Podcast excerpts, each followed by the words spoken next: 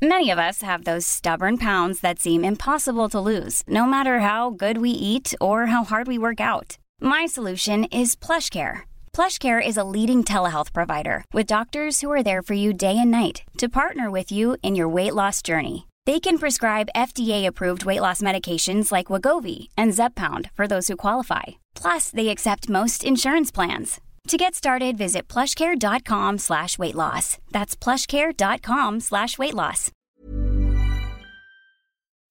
Escuchas, escuchas un podcast de Dixo. Escuchas Fuera de la Caja con Macario Esquetino. Por Dixo, Dixo, la productora de podcast más importante en habla hispana. Bienvenidos, esto es Fuera de la Caja un podcast que acabamos de inventar ahora, julio de 2018, eh, precisamente para poder tener una forma más de comunicarnos entre nosotros, eh, platicar con algún detalle los temas que pensamos que son relevantes y que ustedes puedan considerar que, sean interesantes. Y, pues eh, no parece haber ninguna duda que el tema de julio 2018 es el tema de las elecciones. Así que empezamos esta primera emisión de nuestro podcast eh, que llamaremos igual que la columna del financiero fuera de la caja, esta primera emisión destinada, dirigida, orientada a las elecciones. Eh, elecciones que todo mundo ya conoce, los resultados son absolutamente claros. Andrés Manuel López Obrador gana en la tercera ocasión que compite por la presidencia con 53% del voto, una cantidad eh, pues 30 puntos arriba de lo que obtuvo su más cercano eh, competidor, no sé si llamarlo competidor, tener 30 puntos de ventaja en una elección en un país democrático es algo raro. Eh, esto no quiere decir que la elección no haya sido democrática ni mucho menos. Claro que lo fue, como todas las que hemos tenido desde 97, eh, pero en esta ocasión el margen es muy amplio. Si ustedes eh, recuerdan lo que ha ocurrido en otros países del mundo, en otras democracias, los márgenes suelen ser bastante más cerrados. 30 eh, puntos es muchísimo. Esto fue una avalancha, una cuestión increíble. Tan grande esta votación que se obtiene la fuerza política que apoya a Andrés Manuel López Obrador, la coalición Juntos Haremos Historia, o más específicamente su nuevo partido, eh, Morena, 70 senadores, esto es más de la mitad, eh, y 312 diputados, es más del 60% de la Cámara, eh, tienen triunfo en cinco de las nueve gubernaturas que estaban en disputa. Todavía al momento que estoy grabando para ustedes este podcast, no está claro cómo terminó Puebla, pero todo indicaría que ese no lo ganan, eh, sí, sí lo logran las otras cinco entidades que son eh, el Distrito Federal o Ciudad de México como se llama ahora, eh, Tabasco, Chiapas, Morelos y Veracruz. ganaron congresos locales en abundancia. Ahora se nos ocurrió hacer una elección que cubriera una cantidad brutal de puestos, más de 3.400 puestos de elección, eh, por estar juntando las elecciones en menos eh, ocasiones. Juntamos tantas que hubo 27 congresos eh, locales en disputa. Morena se lleva 20, a lo mejor 19, cuando terminen de contar con detalle y acaben las impugnaciones lo sabremos con certeza, pero tienen más de la mitad de los congresos locales del país. Y esto es muy importante porque para poder hacer cambios en la Constitución se necesita tener mayoría calificada en las dos cámaras federales, es decir, senadores y diputados, y también se necesita la mitad más uno de los congresos locales, que serían 17. Bueno, Morena tiene más de 17. Eh, y esto significa que si López Obrador, eh, su partido, su fuerza política, logra ampliarse en los próximos días, eh, aprovechando la debilidad en la que quedaron varios partidos políticos, pues esto le puede permitir tener a partir del primero de septiembre la constitución en sus manos. vamos a platicar más al respecto en un momento pero antes de eso, creo que vale la pena tratar de entender qué fue lo que pasó, por qué gana con esa eh, gran cantidad de votos una persona que sin duda es un político muy conocido, eh, que tenido ya una gran participación, 15 años en campaña, pero nunca había quedado cerca de esto, ni nadie había quedado cerca de esto. Este triunfo es el mayor que ha ocurrido en toda la época democrática de México para regresar a un momento en el que alguien tuviera no solo un triunfo de ese tamaño como persona, sino el apoyo en las dos cámaras eh, federales. Habría que irnos a los tiempos de Miguel de la Madrid y en ese entonces en México no había democracia. Entonces, indudablemente, en términos de la democracia, este es el mayor triunfo de la historia. ¿Por qué? ¿Por qué ocurre? ¿Por qué gana de esa manera López Obrador? Eh, a mí me parece que hay tres explicaciones, eh, tres fenómenos que se suman y le permiten alcanzar este gran margen de triunfo. Primero, López Obrador ha traído tradicionalmente un voto muy fuerte. Él es un político muy conocido, específicamente en el sur del país, en donde la gente realmente lo quiere y han votado por él en las dos elecciones presidenciales anteriores, 15, 16 millones de personas.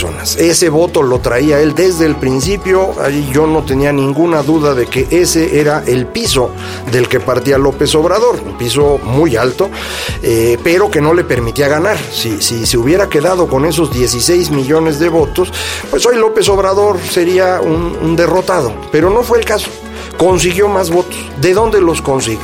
A mí me parece que hay dos fenómenos muy interesantes. Uno primero es eh, la debacle del PRI el Partido Revolucionario Institucional, que gobernó este país durante prácticamente todo el siglo XX, fue desplazado durante dos sexenios y recibió una segunda oportunidad de parte de los mexicanos en 2012. A partir de 2016 inicia un proceso de caída muy marcado. ¿A qué se debe este proceso de caída? A mí me parece que el gobierno de Peña Nieto, a pesar de haber tenido el gran éxito que fue el Pacto por México, es decir, el conjunto de reformas estructurales más grande y más profundo que ha hecho cualquier país en tiempos de paz en cualquier momento de la historia. A eso no le pudo dar continuidad porque no tuvo la capacidad de pensar más allá de la tradicional eh, manera como el PRI del Estado de México había funcionado, es decir, lejos de los ciudadanos, eh, hábiles en las disputas palaciegas, pero no se dieron cuenta de qué tamaño empezaba a ser el problema de la ciudadanía asociado, por un lado, a la corrupción, eh, corrupción que pues todos sabemos desde el Estado de México es, famosa para el PRI, pero en el caso de la presidencia eh, la, gente le molestó mucho más que en otras épocas, y eh, el caso de la violencia que, no lograron reducir de forma significativa, recibieron un país violento, pero que tenía una tasa de homicidios que venía a la baja desde 2011, ya no hicieron nada por mejorar las cosas, se concentraron en quitar el tema de los medios de comunicación como si eso resolviera el problema. Pues no. Eh, lo que acabó ocurriendo es que a partir de 2015 ya es muy notorio un repunte de la violencia y para 2016 pues la gente está enojada. En ese año hubo 12 elecciones eh, estatales, el PRI perdió 7 de las 12 y las perdió precisamente por el enojo popular frente a la violencia y frente a la corrupción. Corrupción que en ese año eh, pues encabezaban o mostraban el camino tres gobernadores que fueron desplazados. Javier Duarte en, Veracruz, César Duarte en Chihuahua y Roberto Borges en Quintana Roo. En 2017 hubo cuatro elecciones, eh, tres de ellas de, gobernador en Nayarit, Estado de México y eh, Coahuila, y una eh, que no era de gobernador, sino de presidentes municipales, pero muy importante en Veracruz. De esas cuatro elecciones, el PRI solo logra ganar el Estado de México y por poquito. Y en Coahuila acabamos viendo pues una tragedia de elección, estuvo mal diseñada, había que contar hasta 123 coaliciones distintas, eh, los ciudadanos que normalmente hacen este trabajo se hartaron, abandonaron las casillas, eh, la policía fue a recoger los paquetes. Eh, para mí esa elección debió haber sido invalidada precisamente por todo esto, pero no fue así. En cualquier caso, pues 2016 y 2017 son años de tragedia para el PRI. Muchos priistas a nivel local percibieron que esto era una tendencia y pensaron que el PRI no iba a poder ganar en 2018, de manera que para poderse mantener en la política necesitaban buscar otro espacio. Eh, si no fuese así, pues no iban a ganar y ellos viven de la política y muchos de ellos incluso podrían enfrentar la cárcel si dejan de hacer política, porque hay que recordar, en esto se, se pisan muchos callos y hay muchas personas que también aprovechan los puestos públicos para hacerse de riquezas, eh, de manera pues que se ponen en, en, situación vulnerable cuando, cuando son derrotados. Pensando que el PRI a nivel federal no le iría muy bien, pues eh, varios eh, líderes locales empezaron a buscar cómo salvarse de esto y se encontraron a un López Obrador que ofrecía amnistías, que ofrecía perdón, que les daba la posibilidad de moverse a otro partido, competir desde ahí y con eso mantenerse en la vida política. Y eso empezaron a hacer. Eh, digamos que empieza como un fenómeno de goteo, noviembre, diciembre, enero, febrero. Eh, pero después se vuelve ya un chorro, un flujo brutal de personas que abandonan al PRI y se mueven a apoyar a Morena. Eh, hay en este proceso entonces un porcentaje de votos, no sabemos cuántos, eh, yo podría pensar que estamos hablando de 4, 5, a lo mejor 6 millones de votos que pierde el PRI y que se mueven directamente a Morena, de forma que Andrés Manuel ya no tenía 16 millones de votos como siempre, sino que ya llegaba a 20, 21, 22 tal vez. Y aquí llega el tercer movimiento importante. Hay un fenómeno global que a mí me parece que es eh, lo más importante que está ocurriendo en estos momentos y que no hemos pensado bien y al que pienso, si usted me ayuda, dedicarle algunos eh, podcasts eh, en el futuro para platicar con detalle. Pero déjeme decirle en este momento la idea general de lo que creo que está ocurriendo. El cambio en la forma como nos comunicamos, que hasta hace muy pocos años dependía esencialmente de los medios masivos, eh, está significando una transformación en la manera de pensar de los seres humanos y por lo tanto en la forma de organizarnos. Decía yo, usábamos medios masivos, todos nos enterábamos a través de radio, televisión, eh, qué es lo que pasaba en el mundo, qué es lo que pasaba en México, qué temas traía la agenda pública, cómo había que participar. Desde hace unos años esto no es así. Desde hace unos años la comunicación ocurre fundamentalmente a través de lo que se llaman redes sociales o si quiere tecnologías de información y comunicaciones. Este mecanismo en el cual nos podemos comunicar de forma bidireccional. Todos podemos opinar, no solo recibimos información de alguien y adicionalmente esto nos permite comunicarnos directamente con las personas. Esto está implicando un cambio en la manera de pensar de todo el mundo y este cambio está significando el derrumbe de los grupos sociales que existían anteriormente. Eh, si usted no lo ha percibido, ahora discutimos temas que antes eh, prácticamente a nadie le importaban mucho. Eh, la preferencia sexual, pero ahora ya no circunscrita a uno, dos, tres tipos de géneros. Ahora nos dicen hay 36 géneros sexuales distintos.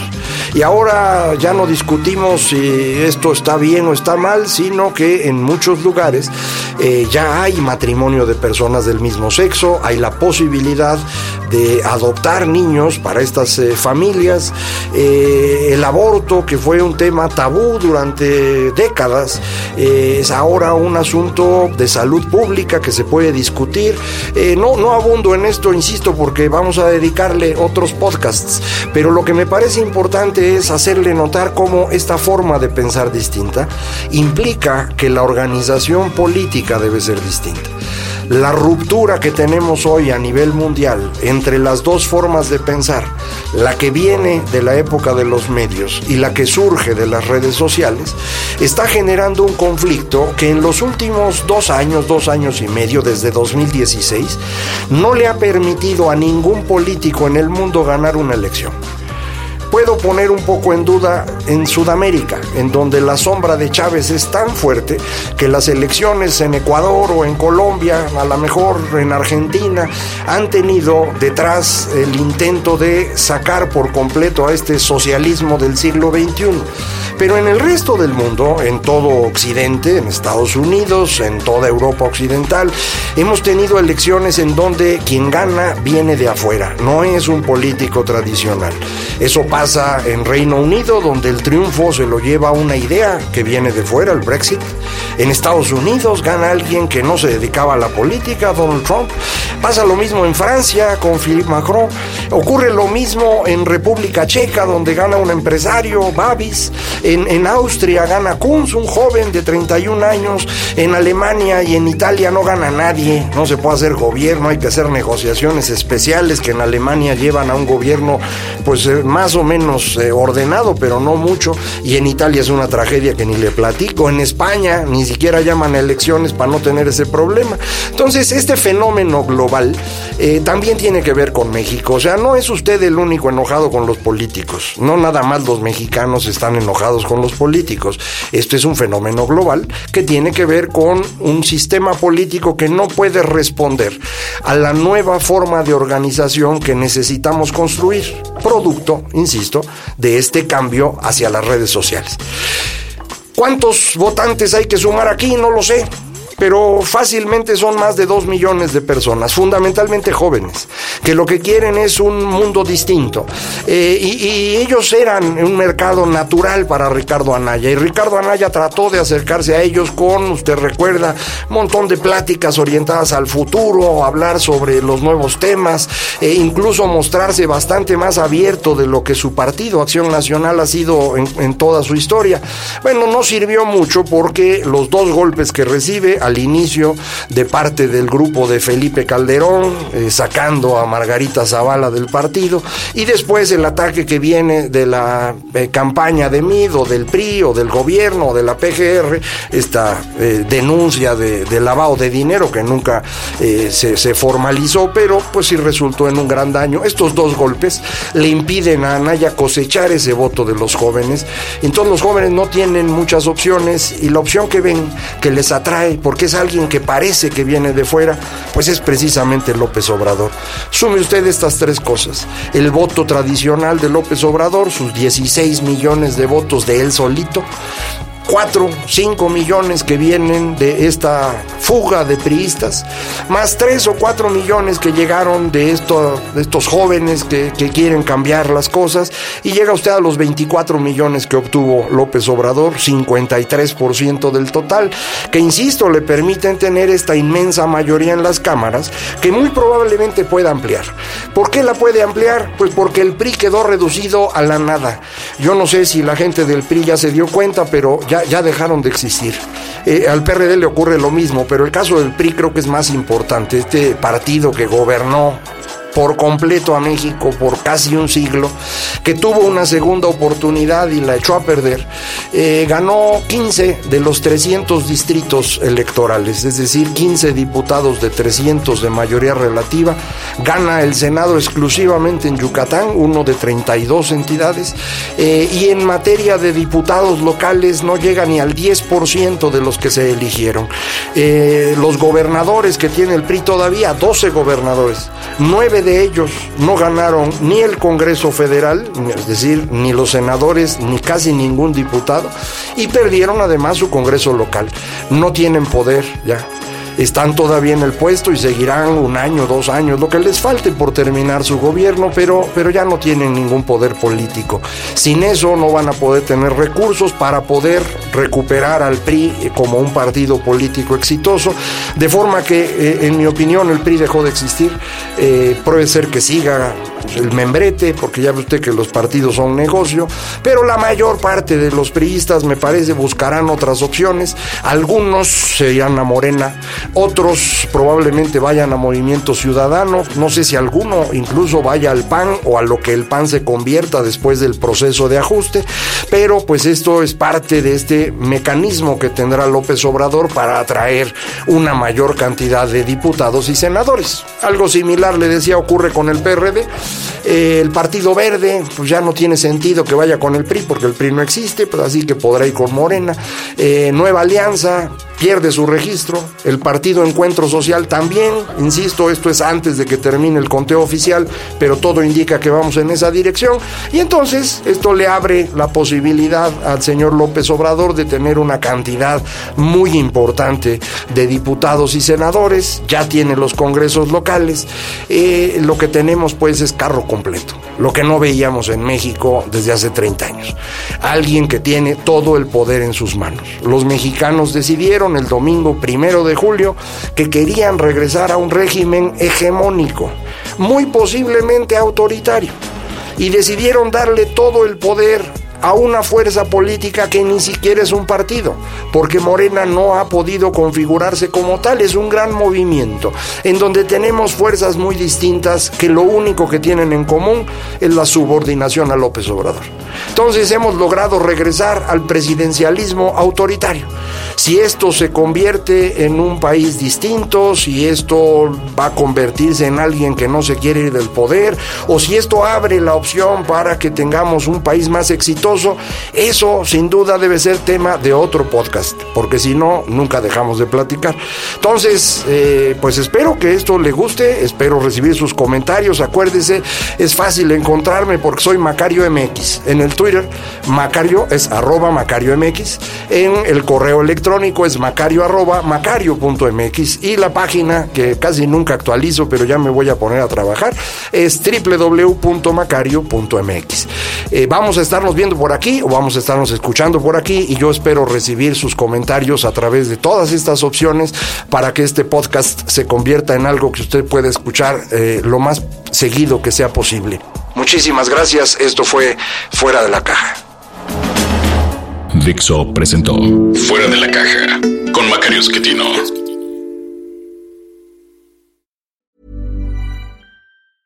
Hey, it's Danny Pellegrino from Everything Iconic.